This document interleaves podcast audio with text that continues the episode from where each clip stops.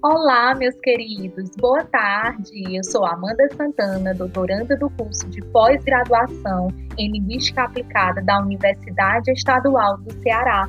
E nesse podcast nós iremos discutir alguns pontos relevantes abordados no texto Letramento e suas implicações para o ensino de língua materna de Angela Kleiman.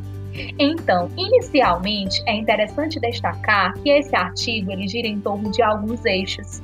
Primeiro, a autora discute a relevância do conceito de letramento para o ensino e a aprendizagem da língua materna. Argumenta contra a dicotomia letramento e alfabetização. Apresenta algumas organizações curriculares destacando a importância do trabalho com projetos de letramento. E revela as implicações da abordagem do letramento para a formação do professor. Nesse sentido, a autora defende que os estudos de letramento têm como objeto de conhecimento os aspectos e os impactos sociais do uso da língua escrita, destacando que todos os que utilizam a língua escrita em seu cotidiano estão em processo de letramento. A autora traz para a gente a informação de que o termo letramento começou a circular no Brasil em meados da década de 80 e nesse momento já surgiu é, contrastando letramento com alfabetização de modo que os professores alfabetizadores eram considerados aqueles que deviam ensinar o código da língua escrita e deviam tornar os seus alunos letrados, enquanto os professores de língua materna deveriam introduzir o ensino dos gêneros.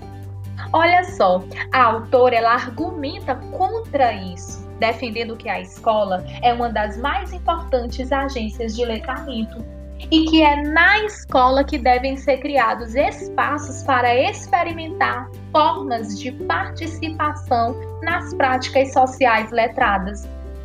Na verdade, a autora entende que a escola ela deve assumir o letramento como objetivo de ensino e para isso é necessário que as instituições escolares elas adotem uma concepção social de escrita enquanto práticas discursivas.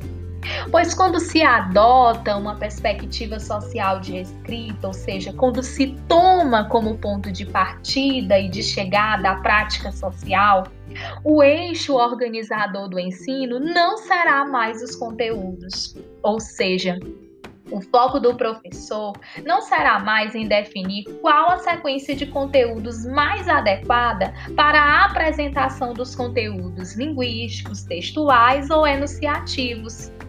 A partir dessa nova perspectiva, o foco do professor será quais são os textos mais significativos para o meu aluno e para a sua comunidade. Assim, na perspectiva social, o professor leva em conta outros aspectos, como o professor passa a focalizar o impacto social da escrita, passa a considerar mudanças e transformações sociais decorrentes de novas tecnologias e novos usos da escrita, passa a incluir textos do cotidiano, pois esses textos do cotidiano eles constroem uma autossegurança do aluno quanto à sua capacidade de ler e escrever. Além disso, quando se considera a função do texto na vida social do aluno, torna-se a aprendizagem mais significativa e constrói-se também uma maior interação entre professor, aluno e entre os alunos.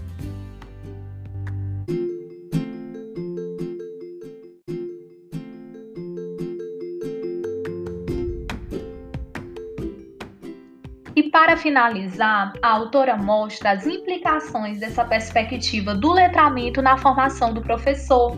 A autora entende que uma mudança na atuação do professor depende necessariamente de mudanças nos cursos universitários de formação. A autora destaca a necessidade de preparar o futuro professor para olhar para a heterogeneidade dos alunos, pois só assim ele poderá ter pistas valiosas das suas práticas sociais e poderá construir com maior qualidade o seu planejamento, seu processo de ensino e aprendizagem, os seus projetos de letramento. A autora acrescenta ainda que o curso de formação inicial deveria visar o letramento do professor para o local de trabalho. Deveria também instrumentalizar o professor para ele continuar aprendendo ao longo da sua vida, para que possa acompanhar as transformações científicas que tratam de sua disciplina e dos modos de ensiná-la. Então é isso, espero que tenham gostado, tenham todos uma boa tarde e até mais!